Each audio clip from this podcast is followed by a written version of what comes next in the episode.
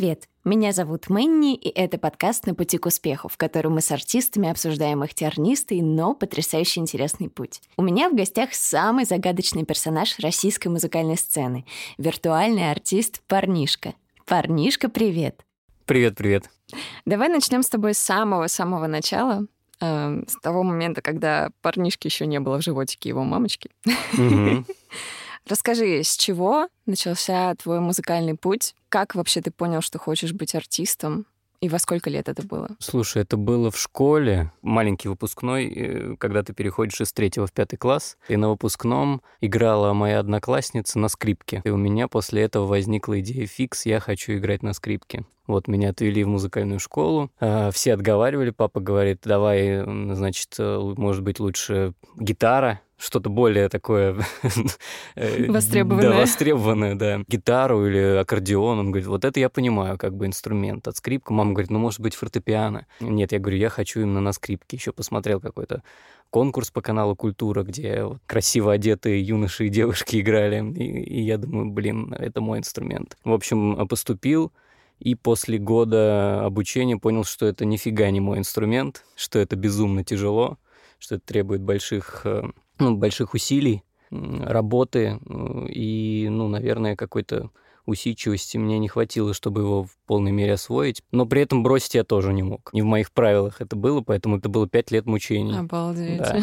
Нет, ну потом я взял второй инструмент, гитару, и как-то немножечко стало легче. Так что первый музыкальный опыт у меня был вот такой достаточно драматичный. А потом, вот как раз когда освоил гитару, начал разучивать, ну, как, как у всех бывает, начал разучивать песни на три аккорда. Там, я помню, первая, наверное, по-моему, была «С причала рыбачил апостол Андрей», «Наутилус Помпилиуса», потом группа «Кино», «Крематорий», вот это вот все. Когда там порядка 20 песен ты выучил, появилось желание что-то свое написать. Первые шаги, первый опыт санграйтинга был где-то, ну, наверное, в 12 лет. А как э, родители мама отнеслась к твоему такому музыкальному порыву? Но на самом деле все родственники говорили, ну, все через это проходят, здорово, хорошее хобби. Там дядя говорил, я тоже играл в школе в э, ансамбле вокально-инструментальном, но потом из этого ничего не вышло, так что ты все-таки как бы играй, пиши, но прицеливайся на другую профессию, думай, чем ты будешь заниматься дальше и так далее. Что-то посерьезнее. Да, что-то посерьезнее. Это все, это все такие финтифлюшки, игрушки.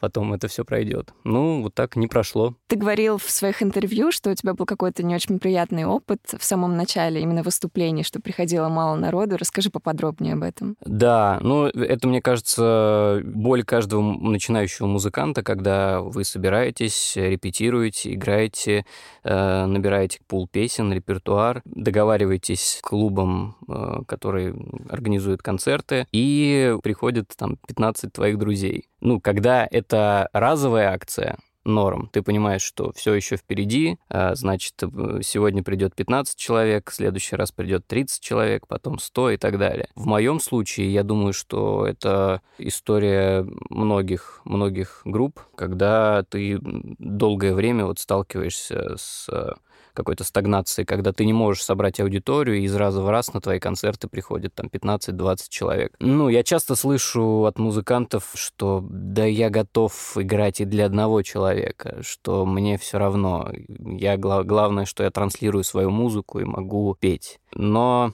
мне кажется, что все равно для музыканта важно, что какое-то количество людей все-таки на концертах Ну, присутствовало. ты же все-таки хочешь э, слышать этот отклик, да? Конечно. Видеть, слышать. Ты же не для себя Да, все-таки конечно. То есть даже делаешь. сейчас э, ну, концерты парнишки бывают разные. То есть иногда мы играем для 4000 человек, а иногда для 30. И ты вот чувствуешь, когда какой-то матч происходит с аудиторией, и происходит взаимообмен энергией, и ты себя увереннее чувствуешь на сцену. Какой-то другой уровень возникает, ну, артистический, не знаю, Мгм. как это назвать. А когда это 50 человек, и ты никак не можешь найти с ними контакт, ну вот, вот никак, ну просто мертвая аудитория. Кого-то вроде бы выцепил. Было парочку концертов. Это не музыкальный фестиваль, а посвященный гик-культуре. И люди пришли за другим, не, не за музыкой. А артист в этот момент просто фоном как бы заполняет пространство. И, соответственно, вот в эти моменты очень сложно эту аудиторию привлечь и стать больше, чем просто фон. То есть ты задействуешь все свои скиллы артистические в плане там общения с аудиторией между песнями, в плане как бы, движа, энергетики, прибавляешь все на максимум, но ты не можешь в этом режиме существовать постоянно, если не видишь отклик потому что отклик тебя всегда подпитывает. Конечно, конечно. А так получается игра в одни ворота. Да, да, да, да, бы... да. И ты на морально-волевых отрабатываешь этот концерт, заходишь в гримерку полностью опустошенный, как будто отработал две смены на заводе, ничего внутри хорошего нет ничего. Я считаю, что как раз в такие моменты включается какой-то профессиональный тумблер, э, когда ты, когда ты не не чувствуешь прилив счастья да, от происходящего, а просто вот, ну, отработал очередной концерт. И в какой момент ты понял, что упаковка и образ — это важно? У меня было два коллектива, у них была похожая судьба когда все-таки никакой аудитории мы не набирали, ни о какой фанбазы э, речи не шло, я понял, что, ну, наверное, надо искать себя в чем-то другом. И, в общем-то, на два года я залег на дно с точки зрения, ну, как бы в плане творчества не писал песни, группа ушла в творческий отпуск э, бессрочный, ну, как бы из него не вернулась. Да плюс, э, мне кажется, еще сказывается какой-то фон вокруг. Ты м, понимаешь, что сейчас востребована другая музыка. Угу. И что существует некое сопротивление реальности, когда тебе нужно в два или в три раза мощнее заявлять о себе, чтобы сквозь это сопротивление как-то пробраться. Ну, вот так было, когда волна рэпа угу. появилась, и, соответственно, она занимает большую часть э, внимания в музыкальной индустрии. Остается э, небольшой процент исполнителей других жанров, и в этот процент попасть достаточно сложно, потому что ты, ну, грубо говоря, не в тренде ты не попадаешь в эту волну. И вот этот фактор тоже сказался на том, что, ну, наверное, это не я герой, ну, не mm-hmm. этого романа. Значит, нужно либо дождаться своего времени, когда что-то изменится, либо, ну, значит, не судьба. Ничего страшного в этом нет. Но вот два года я как бы занимался совсем другими вещами, там, связанными с онлайн-медиа, подкастами, трансляциями, видео. То есть я по образованию историк кино, угу. и связан с кино, и сейчас тоже этим занимаюсь отчасти. И, собственно, вот ушел в эту сферу, позабыв о музыке с точки зрения как бы творчества, да, себя как творческую единицу я выключил на время. А потом, как сейчас помню, выходит альбом э, «Раскраски для взрослых», э, «Монеточки», угу я понимаю, ага, но это практически то же, что делаю я. И те люди, которые помнили о том, что я когда-то занимался музыкой, писали мне, о, смотри, это прям похоже на, на то, что ты делаешь. И я понял, что все-таки, ну, такая музыка тоже может хайпануть, популяризироваться, да, да угу. стать популярной. Как-то это меня снова замотивировало. До парнишки еще было два года, то есть два года я просто писал песни в стол. Но да, это меня как-то вытащило из э, вот этого болота неуверенности в себе. А потом появился парнишка. Я понял, что, наверное, это последний проект, которым я буду заниматься. Такая моя лебединая песня.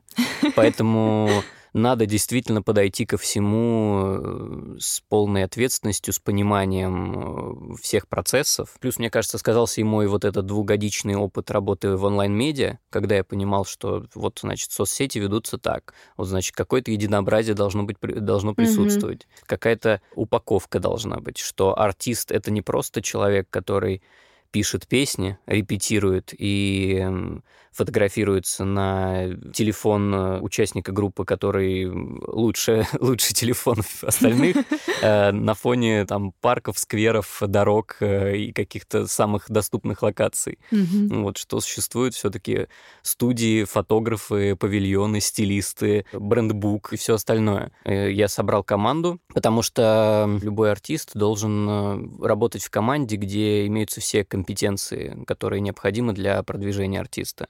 Вот. Но у меня нет компетенций, связанных с коммуникацией с внешним миром. Mm-hmm. То есть вот я такой человек очень закрытый, и сам формат парнишки, как артиста анонимного, виртуального, он как раз э, непосредственно связан с тем, что некомфортно, как бы социальная среда, mm-hmm. мне не очень комфортно общаться. Я вот интроверт, которому по кайфу работать в студии или там в одиночестве писать песни под гитару или под э, пианино. А все остальное мне чуждо. Но при этом я понимаю, что это необходимо. То есть э, вот ты такой, значит, аскет, э, ну окей, но у тебя не получится популяризировать и показать свои песни миру, если эти компетенции не будут закрыты. Поэтому, да, э, я собрал вокруг себя людей, которые эм, этими вещами занимались. То есть нашел менеджера среди своих знакомых. Mm. Разумеется, это вот тоже нужно сказать молодым музыкантам, что на начальном этапе вы не сможете заиметь в команду профессионального менеджера с каким-то опытом работы, потому что все-таки нужно искать э, в своем окружении людей потому что никто с вами работать не будет э, с нуля, если вы не супер вундеркинд э, с гениальной музыкой, которая у каждого при первом прослушивании, как э, в свое время альбом Земфиры, рождает мысли о том, что это ну, новый гений. Поэтому, да, в своем окружении нашел людей, которые, в принципе, способны вот закрывать эти задачи. Менеджер, звукорежиссер. Ну, звукорежиссер Дима Орлов, э, человек, с которым мы работали и с другими, э, с предыдущими проектами. То есть мы с ним знакомы уже там годами. Mm-hmm. Он, кстати, вот опять же, вернемся к истории про скрипку. Мы с ним вместе учились по классу скрипки. Oh. Да, в музыкальной Ого. школе. То есть мы там с ним познакомились, и первая группа, которую я собрал, как раз в составе была скрипка и виолончель. Вот, и Дима играл на скрипке в первой группе. Потом э, он э, перешел из разряда концертных музыкантов в разряд звукорежиссеров, начал увлекаться сведением, концертной звукорежиссурой.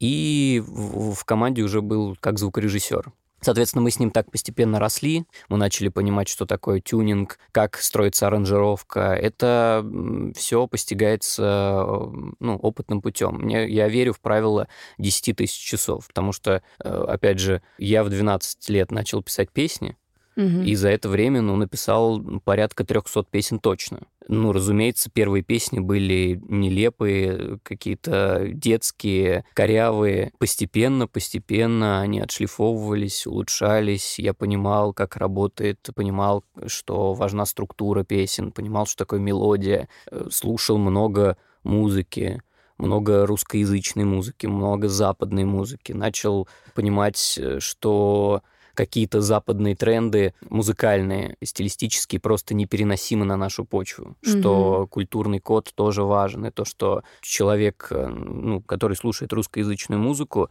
он все-таки воспринимает музыку посредством вот этих вот культурных кодов, тегов, э, каких-то национальных э, моментов и нюансов. Вот я смотрю мастер-класс э, Константина Меладзе, и он говорит о том, что да, для того, чтобы продюсерский проект, э, поп-проект был успешен, разумеется, нужно сочетать в музыке э, западные тренды, текущие, современные, mm-hmm. с какой-то национальной традицией. Понимать, что вот до вас была такая музыка, такая музыка, и вот уходящая корнями, ну, скажем, там, в, в русскую классическую музыку. Это важно, и, ну, это тоже умение, способность выстраивать такие мелодии, подбирать какие-то слова, которые будут откликаться вот именно здесь. Значит, исходя из всего того, что ты сейчас сказал, ты, получается, включил такого аналитика, проанализировал, в принципе, как работает индустрия и решил создать проект, да, виртуального артиста. Вот расскажи, как родился парнишка и кто такой парнишка, вот буквально в двух словах. Как родился проект «Парнишка»? Он появился в 2020 году, когда был разгар пандемии, как раз там, меня уволили с работы, э, появилось много свободного времени. Все равно важно понимать, что любой артист, он должен как-то откликаться на существующую повестку, на контекст временной. Я понимал, что да, сейчас время пандемии, все сидят по домам. Никаких концертов в ближайшее время не планируется. Исходя из вот этих вводных, я начал думать, какой артист сейчас может быть востребован. И, соответственно, пришел к выводу, что, наверное, это артист, активность которого сосредоточена в социальных сетях, который будет много постить, рассказывать о себе. Ну, новую искренность никто не отменял, поэтому, наверное, это будет сторителлинг такой очень открытый, искренний, который завязан на интерактиве с аудиторией. И Наверное, сработало то, что я сам по себе человек, э, ну, я уже говорил о том, что я интроверт, социопат, ну и вообще, наверное, в силу низкой самооценки я боялся какой-то критики и негативной реакции на свою музыку на mm-hmm. то, что я делаю. И, наверное, вот если в первый раз, э, второй раз я как-то справился с тем, что, ну вот, не получилось, то третий раз был бы очень болезненным. И поэтому вот анонимность — это своего рода такая защита, броня от э, негативной реакции, от какого-то такого негативного фидбэка в сторону того, что я делаю. Угу. То есть, ну, скажут, что плохо, там, чем, зачем ты этим занимаешься. Ну, говорят парнишки, не конкретно мне. Это, наверное, один из э, таких аспектов, э, почему проект был анонимным. Второй аспект э, имиджевый потому что я считаю, что всегда в плане конкуренции выигрывает тот, кто отличается от остальных, от э, какого-то среднестатистического артиста в моменте. Раз мы существуем в пространстве соцсетей э, открытости, да, где каждый снимает там сторис, селфи, показывает свою жизнь каждую там минуту времени, наверное, анонимность и закрытость как раз будет э, привлекать внимание, как то, что отличается от текущей повестки. Понятно, что этот трюк, этот прием, он придуман не вчера и не сегодня. Было куча артистов, которые использовали этот прием. Gorillaz, Marshmallow, Burial, Punk, ну, короче, много. Вокруг анонимности существует еще кучу разных деталей и фишек, чтобы отстроить артиста все-таки э, таким образом, чтобы сделать его уникальным. А, тем более это анонимный артист, э, который существует, э, который рожден в России, в 2020 году, и ну, вот этот контекст, он все равно его будет отстраивать от других и отличать. Тем более в 2020 году, да, да и вообще э, вот в момент появления парнишки было очень много артистов, которые тоже носили маски, как-то скрывались, но выстрелить у них не получилось, потому что помимо этой анонимности, наверное, не было ничего. Угу. Не было какой-то начинки, которая бы поспособствовала популяризации. Я все-таки считаю, что любой артист, поп-артист тем более, он песня-центричен. То есть, э, если у тебя нет клевых песен, то какие бы ты там образы не придумывал, в каких бы ты э, супер э, экстравагантных и ярких костюмах не фотографировался, какие бы ты супер дорогие клипы не снимал, это не будет работать без хорошей песни. У парнишки, на мой взгляд, это сработало, потому что и репертуар был достойный. Ну и есть сейчас, я надеюсь. То есть, э, значит, э, анонимность, соцсети, акцент на digital, на онлайн в отсутствии офлайна когда вот вся жизнь была поставлена на паузу, внешний мир, там люди ютились по домам, ни о каких концертах не было речи, вот появился парнишка как э, такая рефлексия, да, ответ на происходящее вокруг. Потом, разумеется, когда это изменилось, мы начали давать концерты, как-то развиваться в офлайне. Социализироваться. Да, да, да, социализироваться в каком-то плане. Это тоже далось нелегко, потому что вот эти скелеты в шкафу, какие-то травмы, связанные с э, выступлением, страхи, они тоже присутствовали. Да и сейчас, наверное, присутствуют, э, потому что каждый раз, когда я выхожу на сцену, я боюсь вот этой вот этого холода от mm-hmm, аудитории. Mm-hmm. А вот, кстати, по опыту, когда ты выступаешь в маске, тебе менее тревожно? Конечно. Страх уходит, да? Конечно, страх уходит, потому что ты, опять же, понимаешь, что это сейчас в настоящий момент не ты, а некий персонаж. И поэтому какие-то вещи, да и, возможно, какие-то песни, которые есть в репертуаре парнишки, э, мне, как человеку, имеющему имя и фамилию в паспорте, возможно, не, сильно, не очень органично. Э, и поэтому образ, он, э, ну, вот это некая условность, в которую можно играть, можно совершать какие-то телодвижения, которые ты в реальной жизни бы никогда не совершил. Можно петь песни, которые ты в реальной жизни, ну, наверное, бы на серьезных щах никогда бы не исполнял. То есть это отчасти такая вот история с Андреем Данилкой и Веркой Сердючкой что Андрей Данилка — это один человек, да, Верка да. Сердючка — это другой человек. И в образе Верки Сердючки он может позволить себе вот вывернуть э, на ручки на 100% вот какого-то гротеска, иронии, да, вот этой условности персонажа, то есть сделать его эксцентричным. А сам по себе, ну, он не эксцентрик, разумеется. Да. Ему это не органично как личности. Вот так же, наверное, и со мной происходит, и на сцене, э, на сцене тоже. Да, это э, защита, и это свобода ты можешь себе позволить все, что угодно, находясь в образе.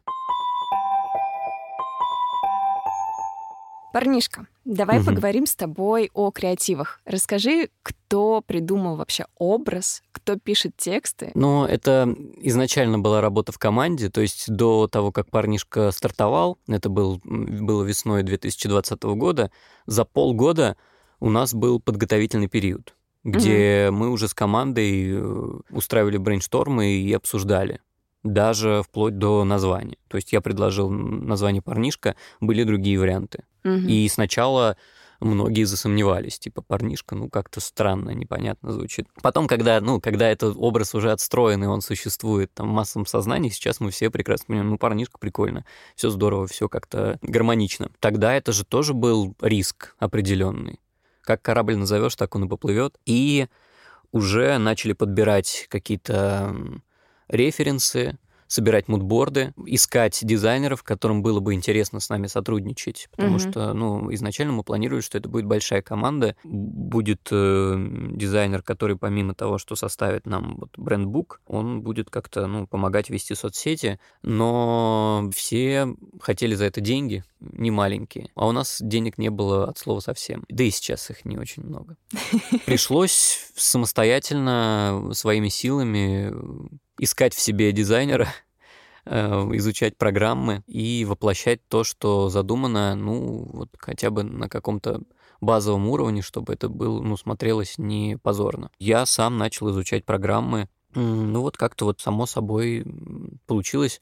Понятно, что там профессионал скажет, что там здесь вот криво-косо, но невооруженным взглядом там обычного зрителя это не сильно заметно. Ну и креатив, разумеется, спасает креатив всегда. То есть если в обложке, там, в тексте есть какая-то креативная идея, то уже не важно, каким образом она воплощена потому что в центре всего идея, которая цепляет. Э, поэтому нам может больше нравиться клип, снятый на iPhone, чем клип, который снят за миллионы долларов.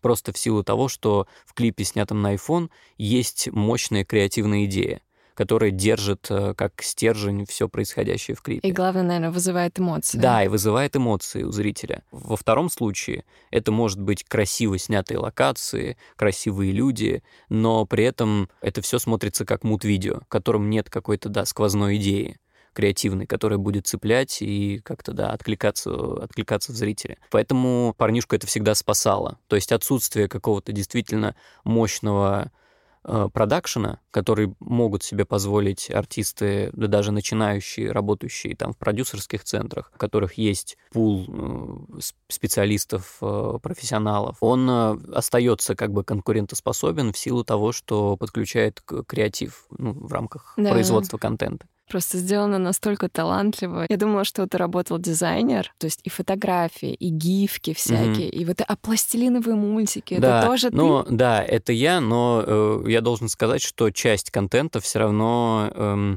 была создана с другими людьми, то mm-hmm. есть мы работаем все равно, как бы, как сказать, с подрядчиками, да, то есть мы привлекаем э, аниматоров, дизайнеров. Например, первую обложку для парнишки, э, для альбома «Хороший парнишка» делала известная digital-художница Варя Щука. Разумеется, величина таланта именно визуального гораздо выше, чем у нас всех вместе взятых, и поэтому вот этот образ э, парнишки с сиренью, это, был, это она придумала. Mm-hmm. То есть мы устроили фотосессию, слали ей фотку, и moodboard как бы вместе составили, как мы видим вот эту обложку, в каком пространстве, с какими цветами. И, в общем, она, да, сделала digital коллаж, который настолько классный с точки зрения визуала, что мы впоследствии стали использовать это как наши ну, как бы атрибуты. Надувной матрас, эту сирень, сансевиерию, цветок белого тигра альбиноса. То есть мы просто разобрали по кусочкам вот эти элементы, которые были внутри обложки,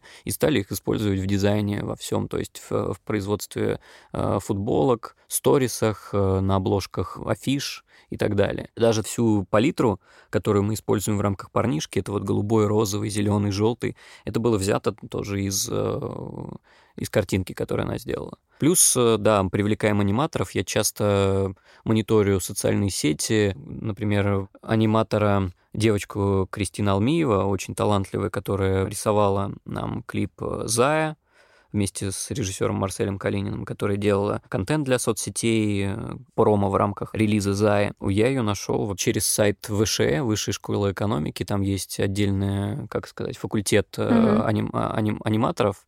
И у них в открытом доступе вся информация о студентах. И то есть я зашел на сайт и стал просматривать все работы студентов всех курсов. О, как здорово. Да, собрал, та, собрал папочку, потому что ну, часто студенты ВШ снимают клипы э, известным музыкантам. По-моему, монеточки кто-то делал в качестве курсовой работы, и МС Сенечки, и, и Нойзу, если я не, не путаю ничего. И, и, в общем-то, я вот так посмотрел, э, посмотрел, кто лучше подходит э, под стилистику парнишки, и просто написал «Кристина, привет, было бы интересно поработать».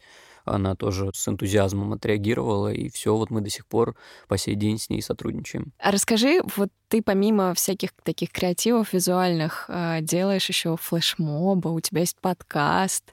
Э, почему вообще современный артист должен развиваться в разных направлениях, как считаешь? Я считаю, что современный артист — это маленькая медиа чем э, больше, скажем так, инструментов использует э, артист, тем больше возможности, что, во-первых, он будет э, замечен редакцией, замечен редакцией социальных сетей, которые тоже, разумеется, заинтересованы в том, чтобы авторы на площадке использовали весь инструментарий социальной сети. И, во-вторых, каждый инструмент дает возможность для креатива, для раскрытия себя с какой-то другой стороны. В постах ты можешь рассказывать какие-то интересные истории из своей жизни. В подкасте ты можешь проявить себя как э, интервьюер. В ВК-видео, например, там, или в ТикТоке, в Рилсах ты можешь э, как видеограф придумывать какие-то визуальные идеи, флешмобы и так далее. Использование разных инструментов, во-первых, вас показывают как разностороннюю личность, а люди любят тянуться вот к личности, которая ну, как вселенная, которая, которой много интересов, которую, за которой интересно наблюдать. Плюс э, это в какой-то степени и для вас самих упраж... упражнение в креативности, в мастерстве, то есть которое, да, может быть, на первых порах будет получаться что-то не очень э, прикольное, но постепенно вы поймете, как работают механизмы какого-то формата определенного, посмотрите, как это работает у других. Я считаю, что для артиста важно быть насмотренным и начитанным. Это прям очень важно, а, потому что мы имеем все равно дело с, с визуальным образом, и чем этот визуальный образ дальше с точки зрения ну, трендов и очевидных вещей, тем круче, чем он менее, менее очевиден. А создать менее очевидный образ э, можно только посредством насмотренности, когда ты копаешь не там, где копают другие когда ты посмотрел там какие-то фильмы, условно, 40-х, 50-х годов, до которых не доходит там большинство людей, и нашел в них что-то, что могло бы быть полезно для твоего визуального образа. То же самое относится и к книгам, и к клипам, и к музыке, которую ты слушаешь. Я раньше слушал больше музыки, но стараюсь тоже сейчас следить за происходящим, чтобы просто не, не законсервироваться. Mm-hmm. Потому что э, для меня часто каким-то вот толчком к написанию песни может быть просто грув, который я услышал у другого исполнителя, э, у западного.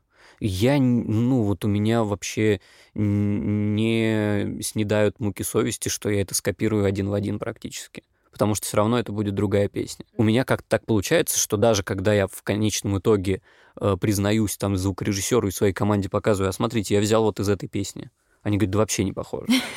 Ну, потому что ты, да, разумеется, я буду использовать другие гармонии.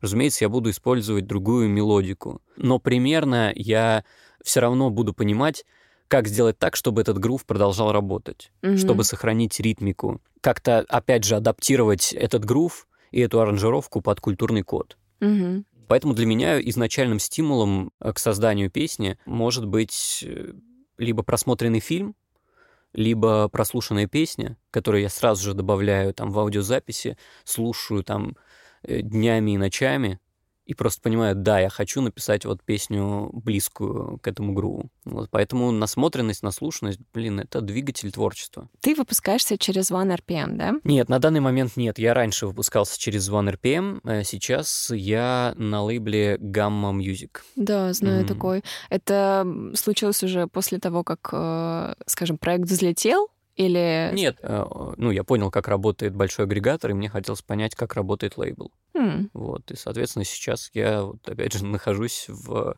стадии понимания и наблюдения за тем, как работают механизмы лейбла. Мгм. И как вот по ощущениям а, быть DIY-артистом, когда ты сам выпускаешься и тебе особо никто не помогает, или быть на лейбле с командой? Что все таки ну, в чем преимущество, наверное, лейбла? Все зависит от э, конкретного артиста и, опять же, от тех компетенций, которые может закрывать его команда. Если вы можете закрывать какие-то маркетинговые штуки и можете самостоятельно питчить свои треки на площадке, то, наверное, лейбл не нужен то, наверное, можно дистрибутироваться через агрегатор, mm-hmm. если у вас уже есть какие-то налаженные контакты с э, редакциями стримингов, если у вас есть команда, которая может э, сделать таргет, э, посевы и вот все вот эти вот механизмы, которые позволяют треку как-то себя хорошо чувствовать на площадках и в социальных сетях, то да, вполне возможно просто дистрибутироваться через техническую загрузку. Если у вас есть такая возможность, окей. Ну, если все, все позиции, все задачи вы сами самостоятельно закрываете, то да.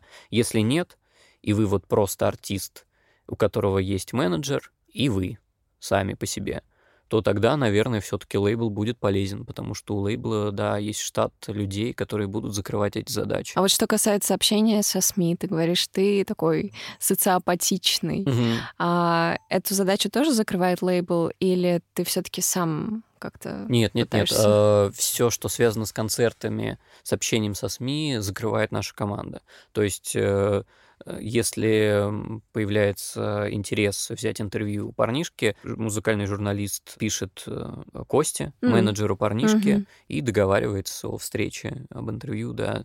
То есть лейбл в этом не задействован. О, я поняла, да, mm. своя команда. А ты знаешь, кто твоя аудитория? Вот прям вот возраст примерный. У парнишки интересная ситуация с аудиторией, потому что это, очевидно, в люди 18 минус, Э, да. Да, это люди 18 минус с преобладанием девушек. Э, то есть 70 на 30 хм. э, гендерно. Плюс это аудитория 30 плюс. А, то есть такой да, разрыв, да? да? Ну, даже 27-30 плюс. Люди, которые поностальгировать хотят Абсолютно немного. так, да. То есть э, первая часть аудитории воспринимает музыку парнишки как нечто новое, не воспринимая ее ностальгически, не считывая этого двойного дна, потому что они родились уже после «Фабрики звезд», э, «Рук вверх» и всего остального. То есть они воспринимают эту музыку за чистую монету, как вот современный поп. А люди 30 плюс, разумеется, воспринимают ее ностальгически и считывают эти отсылки к русскоязычной поп-музыки 90-х нулевых. Mm-hmm. И для них это, да, вот такая... Я читал недавно, что любой человек э, по э, своему устройству, он неофил и неофоб одновременно. То есть он и боится нового, и как бы к нему подсознательно тянется. Хм. И, соответственно, механика создания хита заключается в том, что ты должен создавать нечто новое, но при этом на базе старого, то есть использовать какие-то крючки, которые будут, как сказать... Вызывать приятные воспоминания, да? Да, и будут, э, э, будут комфортные для вот этого преодоления порога вхождения в эту музыку потому что она вроде бы новая, но что-то там вот какие-то есть отголоски того, что я любил, того, что я слушал. И, соответственно, ты как вот легко в эту музыку проникаешь за счет того, что там есть определенная зона комфорта для тебя. И вот этот баланс неофилии и неофобии э, в создании музыки всегда должен соблюдаться. При Потому... этом важно полностью не тырить чужие треки, конечно. Разумеется, разумеется. Ну, то есть еще есть классная книга, она очень простая с точки зрения там тезисов и каких-то мыслей, которые в ней представлены. «Кради как художник». Я ее часто перечитываю, но раз в год точно. Просто она, она небольшая, за, там, за время поездки в Сапсане вы ее спокойно можете прочитать из Питера в Москву. Там ну, такие какие-то простые базовые принципы вот этого воровства в творчестве, э, которые тебе дают понять, как действительно нужно э, заимствовать чужие идеи. Мы в любом случае, мы живем в пространстве постмодернизма, все уже придумано, мы не можем не красть. Да. Даже если вы этого не знаете, вы точно это крадете и потом вы что-то напишете, и какой-то человек скажет, а это вот оттуда, ты даже не думал, что это оттуда. Но оказывается, что да, такой же прием э, использован вот в этой песне. Поэтому, да, вы можете осознанно использовать какие-то референсы и брать не форму, а содержание, какую-то основную мысль, просто попытаться э, в голове вот э, этот референс разобрать на понятийные какие-то структуры и пересобрать в свой конструктор личный, добавив что-то от себя. И, ну, как бы вот основной тезис книги такой, и там есть очень много классных э, каких-то пунктов, да, моментов, которые тоже здорово мотивируют. Еще когда я учился в институте, э, мой мастер говорил о том, что круто погружаться в какую-то сферу и область, которая тебе, ну, совсем неорганична. То есть вот ты, например, слушаешь какую-то русскоязычную поп-музыку, потом попробуй и пойми, как работает, например, black metal. Или там, ну окей, не black metal, а какой-нибудь neo R&B. Просто погрузись в это, изучи, и даже если ты на 100% это не примешь, но просто поймешь, как это работает, то априори внутри тебя произойдет какая-то мутация, которые позволят тебе использовать принципы другого жанра в той музыке, которую ты любишь. Mm-hmm. Ну, то есть вот этот вот э, на, на миксе странном рождаются очень э, оригинальные вещи. И поэтому артист, особенно в эпоху постмодернизма, должен состоять из вот таких странностей, из, из странных наборов опыта. Вот в этих ячейках должны разные вещи присутствовать, не самые очевидные. Ты в одном интервью говорил, что хочешь быть где-то между Индией и мейнстримом. Угу. Вот как соблюсти этот баланс? Я всегда беру в пример э, монеточку и Луну. То есть по своей природе это инди-артисты. Э, их репертуар, скажем так, не соответствует текущим трендам того, что звучит, э, ну и звучало тогда в чартах по радио, но при этом это помогло им выбиться из сегмента инди-музыки, ну а что значит выбиться из сегмента инди-музыки? Но получить какую-то более широкую аудиторию собирать большие площадки и стать мейнстримовым артистом. Ну, Крем-сода, мне кажется, тоже можно отнести к, к этой истории. То есть ты э, попадаешь в пространство э, мейнстрима, то есть ты там, приходишь в гости к каким-то э, большим интервьюерам, которые берут, как правило, интервью мейнстримовых артистов и каких-то ну, больших э, звезд. Ты участвуешь э, в концертах, в которых обычно участвуют большие артисты. Э, то есть вот ты, да, преодолеваешь этот порог э, инди ограничений, все равно это, да, это отдельная сцена, это отдельное пространство, и попадаешь в мейнстрим. В моем представлении парнишка, как э, артист, он тоже артист инди-природы, потому что он ну, делает музыку далекую от, от трендов, как сказать, его метод работы скорее близок к методу работы инди-артистов. То есть это сочетание изобретательной аранжировки и поп-мелодий это инди-подход. Но при этом полученный результат, а, очевидно, объективно, может иметь э, больший охват. То есть это музыка, которая может понравиться массовому слушателю. Расскажи, было у тебя такое, что опускались руки, и ты думал, а, ну нафиг, может, все. Ну, сейчас. Вот в настоящий момент это присутствует мысль, потому что ты хочешь рассмешить Бога, расскажи ему о своих планах. То есть э, у тебя есть какая-то стратегия, да, ты планируешь на год вперед, что вот, значит, ты отыграешь столько-то концертов, выпустишь столько-то синглов, потом будет альбом, потом ты презентуешь его в двух клубах в Москве и в Питере, и ждешь, что этот альбом получит хорошую прессу, что он будет классно себя чувствовать в стримингах, но понимаешь, что в текущих реалиях это мартышкин труд, что твои действия, твой вклад, он не, не будет получать результат, которого ты ожидаешь в, в нормальном мире. Вот, и, соответственно, да, опускаются руки, когда ты все свои усилия тратишь вот на реализацию твоего, твоих планов, а эти планы, ну, просто нерелевантны времени. Если сейчас это делать, вопреки всему, то это не получит должного внимания. Возможно, этот альбом просто будет э, обойден вниманием и недополучит того, чего он заслуживает получить. Поэтому ты, э, вот опять же, возвращаясь к предыдущему вопросу, залегаешь на дно, пишешь в стол, думаешь, как переключиться, какой музыке нуждаются сейчас, начинаешь опять же мыслить, да, продюсерски. Опять же, в, внутри тебя возникают какие-то более важные экзистенциальные вопросы по поводу того, как, как дальше жить вообще, а не как дальше жить в творчестве. Mm-hmm. и, соответственно, думаешь, насколько важно сейчас твое творчество. Э, не для аудитории, а для самого себя. Может быть, стоит, да, действительно тоже перейти в режим самосохранения и энергосбережения, и думать о том, как бы тут не это, ничего бы не произошло. Поэтому, да, опускаются руки. Ну, не то, чтобы опускаются, у меня, мне не свойственно впадать в депрессию. Мгм. Я за это себя уважаю э, и ценю, потому что, что бы ни случилось, я как бы стараюсь держать удар, сохранять самообладание. Поэтому, ну, чтобы прям вот так вот э, что-то забросить, конечно, нет. Столько времени я э, на это потратил, столько сил, и в кои-то веки понял, что это действительно то, чем я хочу заниматься всю жизнь. И бросать это, ну нет, это, это будет э, какой-то трусостью. Да, очень тебя понимаю. Мгм. Вообще прям максимально откликается все это. При этом, знаешь, хочется все-таки в такие времена, наверное, цепляться за свое дело. То есть, э, да, руки опускаются, и реально возникают такие мысли, что, блин, а, а, ну кому это сейчас надо? Кому Мгм. это сейчас надо? Мгм. Но с другой стороны, вот я сама по себе вижу, знаешь, я там скроллю соцсети каждый раз в надежде, что кто-нибудь что-то выложит, Мгм. не связанное с новостями, а связанное с тем, а как он переживает этот период. Мгм. А может быть, у него родилась ну, там, новая песня или еще что-то. То есть хочется все-таки какой-то жизни видеть от людей, и музыка это же все-таки жизнь. Она вот дает Да. какую-то вот эту вот Да, энергию. да, все правда.